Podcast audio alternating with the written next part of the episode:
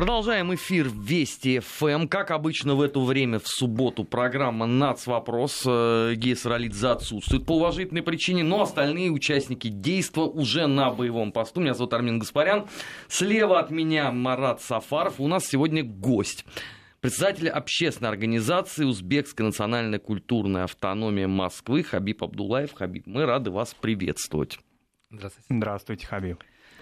Марат, ну, э, как инициатор этого действия, предлагаю право первого вопроса. Да, вопрос, конечно, самый, наверное, главный, и наши радиослушатели я думаю, его мысленно уже сейчас задают относительно того, что из себя представляет национальная культурная автономия вообще, не применительно к узбекскому народу, а в целом, какой ее правовой статус, какие основные функции она выполняет.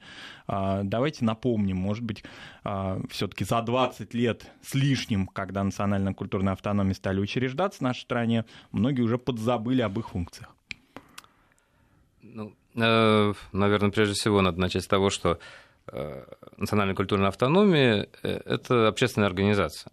Поэтому в какой-то мере они, то есть в какой-то мере, а в прямом смысле они регулируются в том числе законом об общественных организациях. Но в 1996 году был принят отдельный закон, э, посвященный именно национальной культурным автономиям, и вот с тех пор этот формат, так сказать, существует несколько обособленно. То есть, говоря простым языком,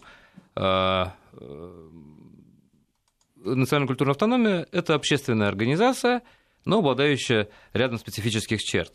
А, э, это объединение российских граждан, относящих себя к тому или иному этносу. Вот это главное, да, это что мы должны подчеркнем, это... что это российские граждане. Российские граждане, относящиеся, да, относящие себя к определенному этносу. Причем важно, что этот этнос э, не является, э, не, не имеет собственного территориального образования. В пределах этого в пределах региона. этого региона, да. А, национальный, то есть, ну, если взять пример Москвы, скажем, то в Москве действуют десятки а, национально-культурных автономий, и они есть и у татар, и у азербайджанцев, и у, и у армян, и, армян, да, и у евреев да. и так далее. Вот. Э, э, значит, э, в каждом, в каждом регионе может быть одна региональная национально-культурная автономия. У национально-культурных автономий есть три уровня. Уровень местный, уровень, на уровне города, муниципалитета, вот, региональный уровень и федеральный. А, э, особенность э, национальной культурной, э, национальной культурной автономии состоит в том, что их задачи связаны в первую очередь с сохранением и продвижением культурного наследия. То есть в а, самом названии это, собственно, и выражается. Да, да? Это, это сохранение. Э, потому что, потому что, конечно, я понимаю, э, в обыденном сознании, так сказать, возникают параллели с национально-культурными автономиями а, по, по версии так сказать, Сталина, да, как бытности его наркомом. А, ну, ранние какие-то, да, да, начало да, да, 20-х да. годов. Здесь, здесь э, все же есть некоторые отличия, хотя есть и сходные То черты. есть, прежде всего, это сбережение культуры народа, который находится, проживает вне, может быть, ареала своего традиционного расселения, да? В том числе сохранение э, национального языка. Но э, такова была, скажем так, таковы были реалии 96 -го года, и, на мой взгляд, э, этот закон вобрал в себя э, лучшее из того, что было э, разработано коллегами в других странах. Э, в частности, э, в европейских странах, где вопросу сохранения самобытности этносов и сохранению региональных языков э, уделяется большое внимание. Вот. Но, конечно, вы, правильно сказали, что за эти 20 лет слишком до 23 года, за 22 года ситуация изменилась, конечно, и приоритеты возникли другие, которые, конечно, законодатели того времени учесть э, просто не могли. Но он дорабатывается, этот закон, да? Да, постоянно дорабатывается, появляется. да, время от времени появляются к нему поправки. А изменилось в лучшую или в худшую сторону за 20 лет? Оно просто изменилось в другую сторону, скажем так. Э, но в качестве основного э, фактора, я бы сказал, ну, применительно к ряду национальных культурных автономий, в том числе к узбекской в первую очередь, это, это конечно, трудовая миграция, потому что в первоначальном варианте закона Э, на эту тему практически ничего не было. Э, что и неудивительно, потому что тогда вообще процессы трудовой миграции еще не были осмыслены и каким-то образом сказать, проанализированы. А сегодня, конечно, это, это приоритет. А есть ли противоречие, может быть, да, наблюдается ли оно между тем, что закон ориентирован на граждан, как вы сказали, Российской Федерации, а реальность такова, что автономии доводится, приходится взаимодействовать с трудовыми мигрантами, не являющимися гражданами России? Ну, тут прямого противоречия, конечно, нет, потому что э, если даже придерживаться изначальных э, ценностей и, и задач, то, э, то одна из них – это э, укрепление межнационального согласия. Вот. А любому россиянину, знакомому с темой, э, очевидно, что э, как, как ее называют, гармонизация межнациональных отношений невозможна без серьезных усилий в области миграции, потому что, потому что да, российских узбеков 300 э, тысяч примерно. То есть тех граждан да, Российской граждан... Федерации узбекской национальности, которые имеют гражданство России, их Совершенно около 300 тысяч. В Москве э, граждан узбекского происхождения насчитывается около 40 тысяч. А, но э, вы же понимаете, что миграционное, э, скажем, сообщество, мигрантское сообщество, да, оно, оно десятки раз превышает Причем в московском регионе. Применительно да, к узбекскому народу это не только граждане Узбекистана могут быть, но и Кыргызстана, и Таджикистана, люди из разных центральноазиатских государств. Конечно, конечно. По, ну, по последним оценкам э, МВД, э, чуть больше двух миллионов э, граждан Узбекистана находится, находится на территории России. Вот. Но, разумеется, соотношение граждан России узбекского происхождения иммигрантов э, узбекских э, в московском регионе, разумеется, иное, да, потому ну, что здесь, здесь высокая концентрация, да, высокая концентрация мигрантов в целом. Но вот. работа именно применительно к новой этой реальности, к мигрантской реальности, автономии также проводится. Разумеется, потому что э, я начал с того, что э, одна из наших задач все же это, это э, нормализация, э, ну, скажем так, гармонизация да, межнациональных отношений. Ну, говоря по-простому, это улучшение э, межнациональных отношений, а оно невозможно без улучшения отношения к мигрантам. А для того, чтобы улучшить отношения к мигрантам, э, нужно работать с мигрантами тоже, потому что от их поведения и от их образа мыслей э, во многом зависит отношение к ним со стороны россиян. А мигранты готовы к такой работе или старательно от нее отходят в сторону? Вы знаете, я, я не встречал за время своей практики какого-то нежелания со стороны мигрантов э, узнавать что-то о России или узнавать что-то о правилах э, поведения в России. Э, тут скорее проблема существует, во-первых, на уровне языка, потому что если брать конкретно мигрантов узбекскоязычных, то владение русским языком в среднем у них достаточно слабое.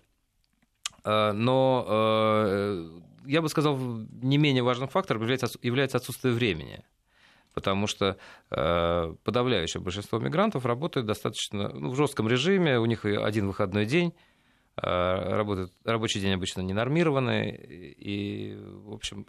Условий вот для да. этого просветительства, да, очень мало. Для Понимаете, того, тут чтобы... такая ситуация, что те мигранты, которые, э, ну, скажем так, имеют более-менее сносные условия труда, даже не то, что более-менее сносные, ну, скажем, более комфортные, и, и имеют время на то, чтобы образовываться.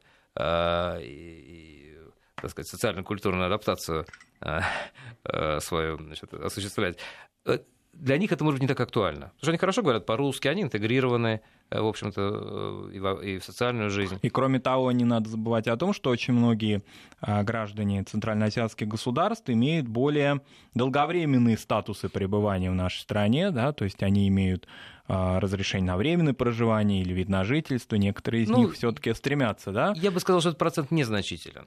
И он касается, и, и, и, и э, вот этот статус, э, в общем-то, к нему стремятся э, в основном представители более умственных профессий, да, либо, либо предприниматели. Если говорить о массе, то нет, так, таких устремлений нет. То есть вот эти страшилки насчет того, что, что выходцы Центральной Азии хотят там, заполонить страну и жить тут, так сказать, нет, это далеко от реальности, потому что Э, ну, я опять-таки опираюсь на, конкретно на, на свою практику и говорю об узбекских, об узбекских э, мигрантах.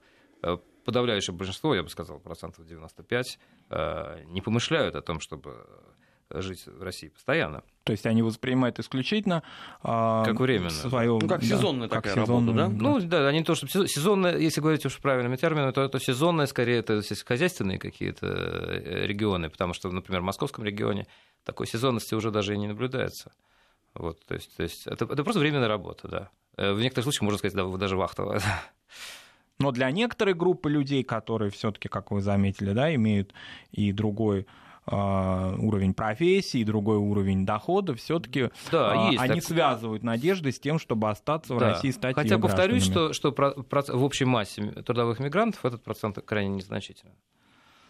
Если мы все-таки вот посмотрим на динамику миграции узбекской конкретно, а, она увеличивается, уменьшается, стабильно, какие ее темпы? Ну, в последние годы э, наблюдается тенденция к легкому снижению вот.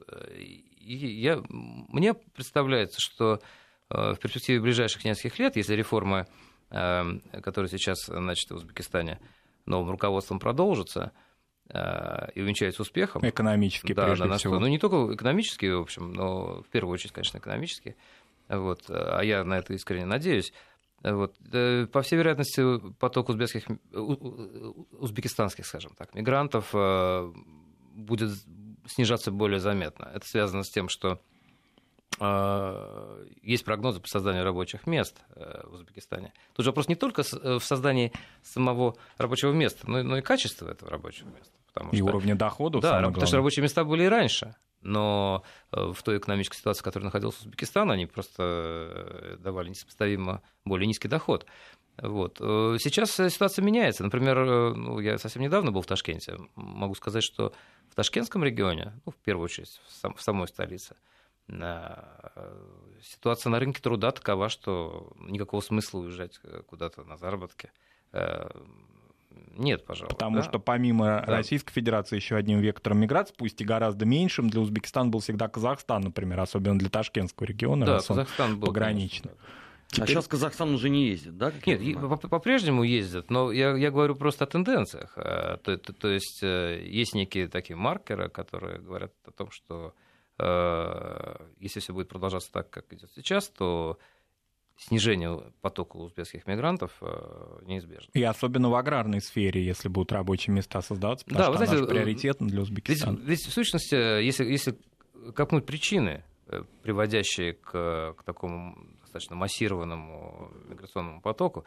они ведь э, лежат иногда в плоскости даже не э, политико-экономической, а связаны с природными обстоятельствами. Потому что одна из ключевых проблем в Узбекистане, в сельском хозяйстве Узбекистана, это недостаток воды. Вам это хорошо известно. И все вот эти истории, э, связанные с конфликтными такими переговорами по гидротехническим сооружениям да, у соседей, в Кыргызстане, Таджикистане, все связаны с тем, что просто для Узбекистана это, это, это ну, крайне острая проблема. И целые регионы э, испытывают э, катастрофическую нужду в воде. Да, наверное, и поэтому-то так много выходцев из Ферганской долины, причем с разных ее частей. Ну, не только, нет. Ферганская да? долина в этом смысле, я скажу, еще не самый, не самый э, сложный регион. Но Э, ну, один из самых перенаселенных. От да. перенаселенных, да. Но, и, но, но с водой там как раз относительно неплохо. Вот. Есть другие регионы, более, так сказать, страдающие от, от нехватки воды. И вот э, неизбежное следствие, представьте себе крестьянскую семью, э, многодетную достаточно, и, и вот э, просто не хватает воды для посевов. Конечно, если бы вода была, они просто не бы не уезжали. Потому что в купе, в купе с, с, э, с экономическими реформами, которые сейчас проводятся, никакой, никакой необходимости не будет. Если, если крестьяне смогут, э, использовать, смогут иметь воду для полива и будут выращивать урожай, который по справедливым ценам э, смогут реализовывать, то конечно, этот поток из узбекского села прекратится. А программа, вот та знаменитая ирригация Узбекистана, она, так я понимаю, заморожена, да? Там еще в годы советской власти говорили, что в виду сброса... к 2000 году все будет нормально с водой, всех обеспечит, и проблем не будет никаких. Ну, знаете, это такая болезненная тема, это, потому что э, все это, весь этот проект же называли э, с легкой руки там, журналистов таких э, эмоциональных э, поворот, поворот сибирских рек – что, конечно, в корне неверно, потому что речь шла на самом деле об отводе излишков воды, э, и речь шла не только об Узбекистане, но в целом о, ю... о, о южных регионах Сибири, я понимаю, так вот, Омск, там, ну, южно, южно-сибирские области, и Казахстан, и Среднеазиатские республики. И, в общем, это был, скажем так, проект, который от которого выигрывали, выигрывали бы не только Среднеазиатские республики, хотя тогда страна была единой, понятно, что никто не делил э, по интересам, по, по зонам интересов.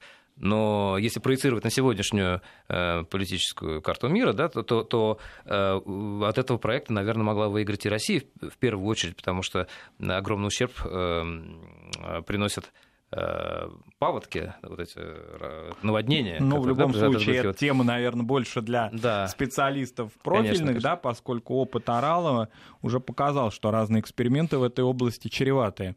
Впоследствии мы только недавно с Хабибом были, присутствовали и участвовали в конференции, которая носила символическое название «Оазисы шелкового пути». Там был печальный доклад, очень интересный, в то же время сотрудник Института этнологии и антропологии РАН Ирина Аржанцевой, там, где была вода, где она демонстрировала фотографии всего-навсего до 50-летней давности Аральского побережья, в котором люди плескались, использовали воду а, и а, по своему назначению, а теперь там выжженные пустыни. Поэтому этот вопрос, конечно, требует очень, очень и очень серьезной проработки специалистами. Но в любом случае понятно, что он неизбежен, решение этого вопроса инфраструктурного. Для э, национальной культурной автономии э, вот этот вот потенциально возможный отток э, мигрантов обратно э, в Узбекистан, это некое успокоение или напротив, это ну, достаточно такая критичная история, потому что все уже привыкли условно, что есть вот такая проблематика э, номер один. Ну, ну прежде всего, конечно, э, для нас это было большой радостью, потому что мы же граждане России. Понимаете, тут, тут есть такое, я бы сказал, э, психологическое измерение. Мы, мы, мы живем в России, многие из нас родились здесь. И, конечно, э, э, нам, нам неприятно, что ну, возникает, возникают такие, знаете, стереотипы, иногда искаженные. Ну, вы имеете в виду, народе. давайте я озвучу, вы имеете в виду тот самый миф три из четырех самых страшных преступлений совершают э, незаконные мигранты из Узбекистана, которые вот циркулируют так по определенным кругам. Да, но это миф, конечно, полный, потому что э, любой человек, обладающий статистикой, докажет несостоятельность таких утверждений. Но, но даже, я бы сказал, даже я, я бы сказал, что на уровне такого обыденного сознания вот, э, узбеки ассоциируются в первую очередь с таким ну, тяжелым, малоквалифицированным трудом, потому что Просто потому, что в мегаполисах э, действительно эти виды работ выполняют э, мигранты Центральной Азии, в большинстве узбеки. Или таджики. Или таджики, да. Ну, тут делить очень сложно.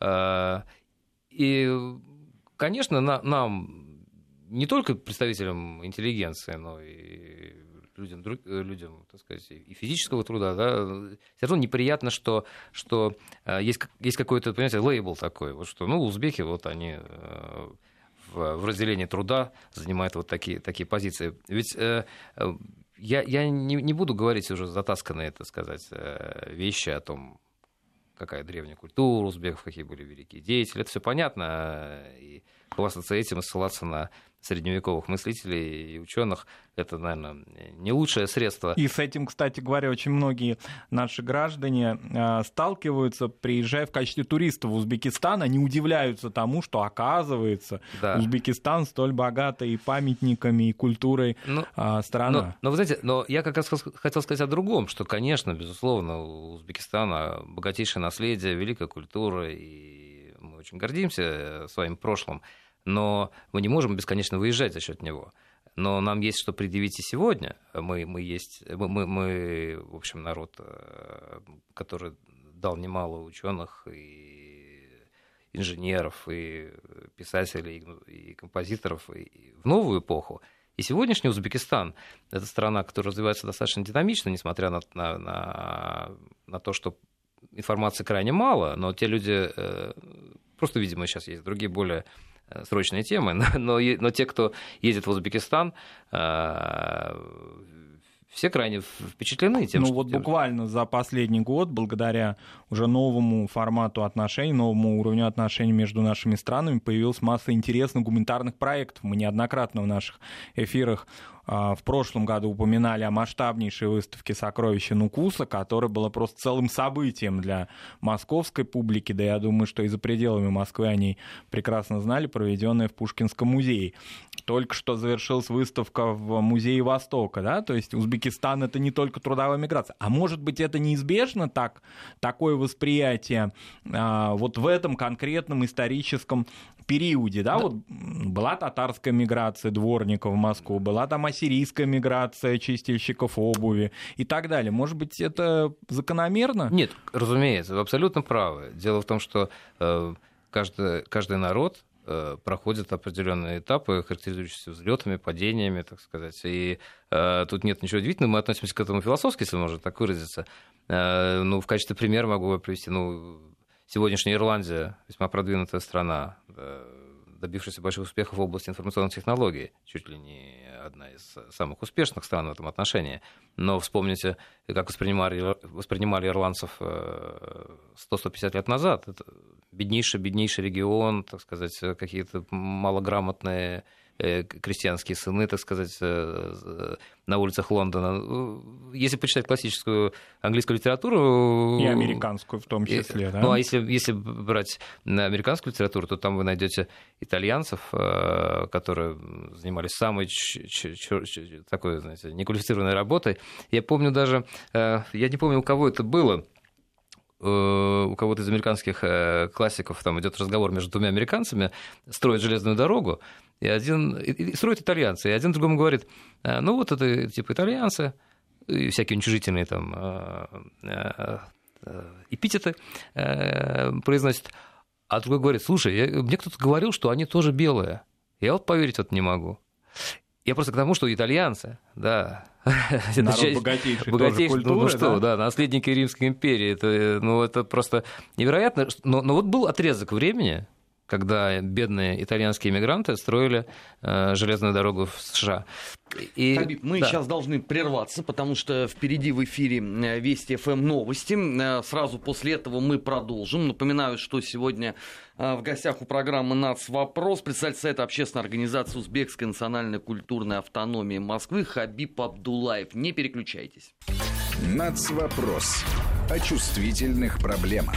Без истерик и провокаций. 16 часов 33 минуты в российской столице. В эфире Вести ФМ программа «Нац. Вопрос». Студия Армен Гаспарян и Марат Сафаров. У нас сегодня в гостях председатель Совета общественной организации Узбекская национально-культурная автономия э, Москвы Хабиб Абдулаев. Хабиб, вот хочу спросить, просто как-то меня дернуло немножечко. Э, вы э, в программе, когда говорили вот про Узбекистан, вы сначала сказали о том, что ну мы вообще, конечно, граждане России, да, и относимся к этому. И когда вы заговорили про Узбекистан, вы заговорили мы. Вот какое-то такое есть раздвоение сознания, не находите в этом? Ну что ж, э, такова судьба людей, имеющих э, помимо Родины еще и Родину историческую. Потому что, конечно, для нас Узбекистан является э, исторической родиной, независимо от того, а, родились мы здесь, у некоторых родители родились здесь. Но, э, и, конечно, наша родина Россия, тут нет, нет, не может быть двух мнений. Но э, Узбекистан это историческая родина, понимаете, это, это, это немножко другое, это, это, это какая-то вот такая связь, уходящая э, в столетия, да, в дальние, в дальние века. И э, тут э, с этим, с этим ничего нельзя сделать, это неизбежно. Но э, когда я говорил «мы», я говорил о представителях узбекского этноса. И это же понятие, э, так сказать, трансграничное, точно так же, как э, русские, армяне, татары, живущие в разных странах, все равно ощущают себя э, в какой-то мере связанными, да, есть некая общность, независимо от, от, от, от принадлежности государственной. Да, тем более, что мы уже сказали сегодня, что значительная часть узбекского этноса исторически проживает, так сложились, так были скроены да, границы исторические Средней Азии за пределами Узбекистана и составляет значительную часть населения да, ну, Кыргызстана, Таджикистана, приведу Казахстана. пример из, из, из, из э, так сказать, личного, так, из личного. Мой, мой, мой дед и мой прадед жили э, в местности, которая сейчас находится на территории Кыргызстана. Волжской области. Да, но, но в те времена они относились, эти, эти территории относились к, к Маргеланскому уезду. Вот, а Маргелан находится на территории Узбекистана. А вот, э, да, у нас была целая программа в прошлом году, посвященная э, истории Туркестана в начале 20 века, тому, как да, складывались границы сложно между странами, и до сих пор эти отзвуки, они сохраняются во взаимоотношениях между уже суверенными государствами Центральной Азии. Но сейчас, сейчас, кстати, в этом отношении большой перелом произошел, как вы знаете, э, вот это некий холод отчуждения, который характеризовал отношения между Узбекистаном, а, Кыргызстаном, Таджикистаном, он преодолен. А вообще какие изменения вы, а, бывая в Узбекистане и наблюдая, и профессионально занимаясь а, темой взаимоотношений с Узбекистаном, ощущаете в этой стране? Какие политические, экономические, идеологические, может быть, изменения там происходят очевидны? Потому что мы все слышим о этом позитиве, но вот хотелось бы какую-то конкретику узнать из первых рук и уст. Ну, Первое, что бросается в глаза, это э, то, что госаппарат стал работать намного лучше.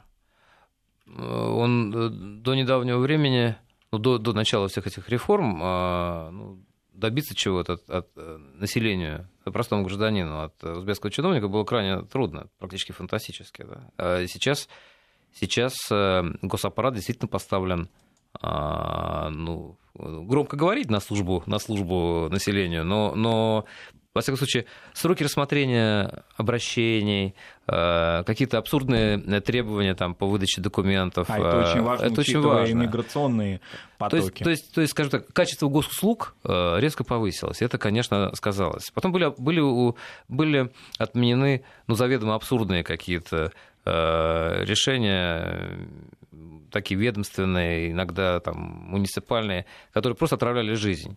Э, ну, в качестве примера там нужно перекрывали какие-нибудь там улицы совершенно без, всяк, без всяких оснований. Да? Сейчас эти улицы от, открыты.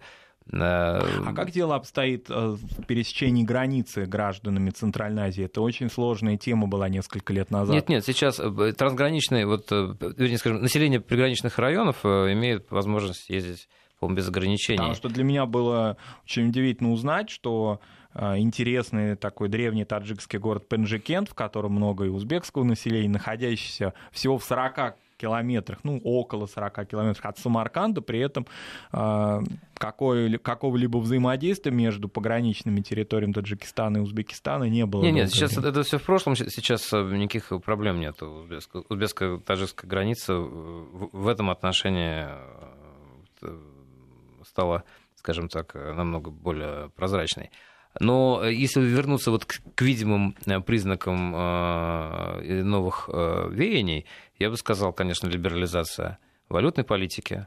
Э, ну, это в Узбекистане В Узбекистане, да, да. Разумеется, я говорю о, о, о том, что изменилось в Узбекистане. Да, даже когда, когда прилетаешь в аэропорт в Ташкенте, это, это уже видно. Да? И вот то что, то, что я сказал, другой настрой чиновников да, и государственных служащих, он, он, уже, он уже виден, потому что э, прекратились эти унизительные э, очереди, то есть открывают достаточно проходов, чтобы... Ну, качество госуслуг да, улучшать. Качество, да, я Но бы резюмировал так. Да. Я думаю, что нас с Арменом, как историков, интересуют, конечно, вопросы идеологии, оценки 20 века, особенно начала 20 века в Узбекистане. Особенно, наверное, басмаческое особенно движение. басмаческое движение. Какие-то тенденции в пересмотре идеологических вот этих схем, существовавших в течение 20 лет в Узбекистане, они намечаются, в том числе вот очень болезненно воспринимающаяся нами тема а, колониального в кавычках или без опыта. Так это подчеркивалось, причем официально и в диссертациях, и в выступлениях и так далее.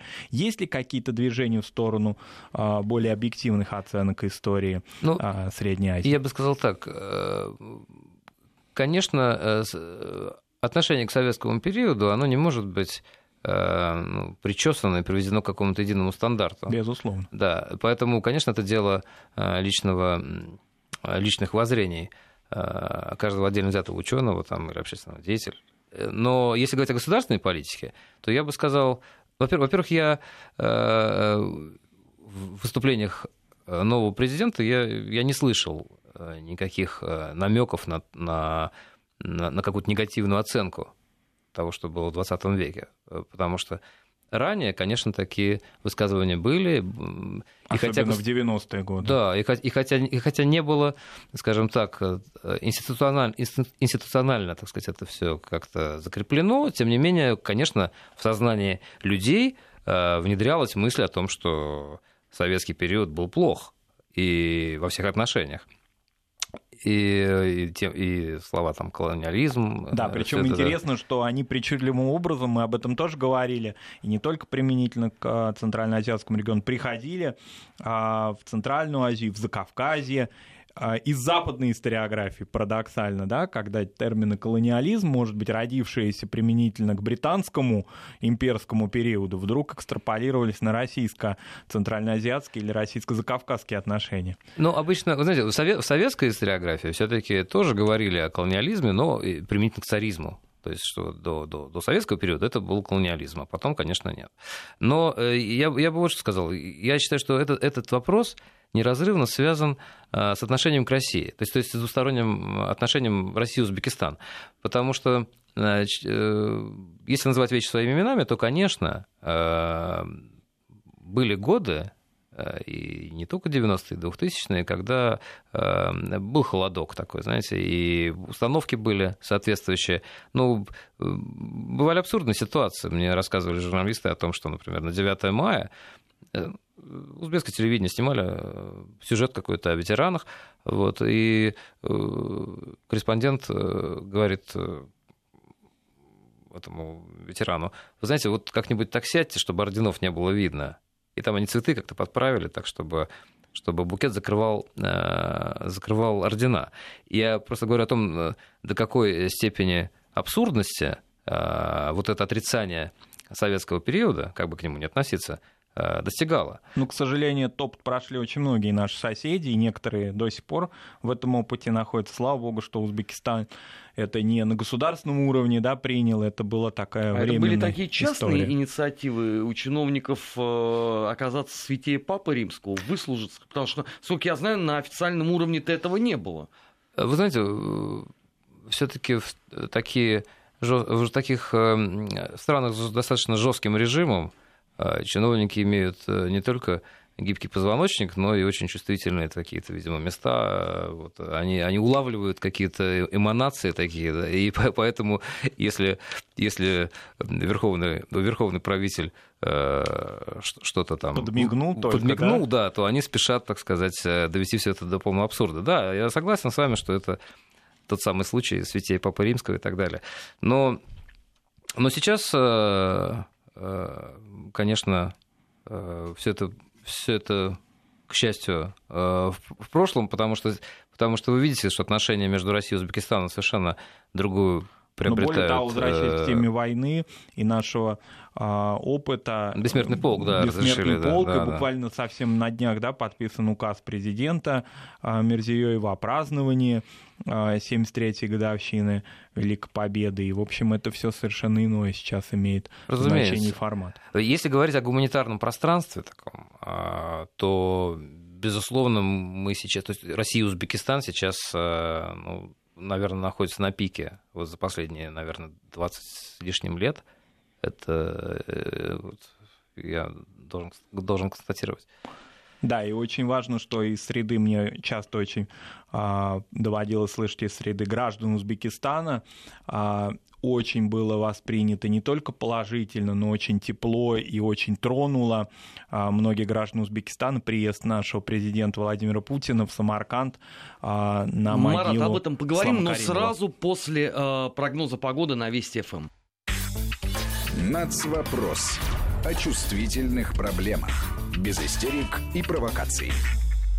Продолжаем наш разговор с председателем Совета общественной организации Узбекская национально-культурная автономия Москвы Хабибом Абдулаевым. Марат, я прервал перед прогнозом погоды, возвращаю, соответственно, право голоса. Да, я хотел как раз заметить вот этот момент, который часто обсуждали в 2016 году многие граждане Узбекистана, когда их тронуло и очень а, было воспринято положительно не только соболезнования, которые выразила Россия Узбекистану по поводу кончины президента Каримова, но и личный визит Владимира Путина в Самарканд, и это очень долго обсуждалось и среди мигрантского сообщества, и среди жителей Узбекистана, которые находятся на территории Узбекистана, как это положительно было воспринято. И вообще вот эти личные контакты между нашими президентами нынешними, а, нынешним президентом Узбекистана Мерзиевым Владимиром Путиным и взаимные визиты, это, конечно, тоже очень важно, помимо гуманитарных совершенно очевидных контактов, которые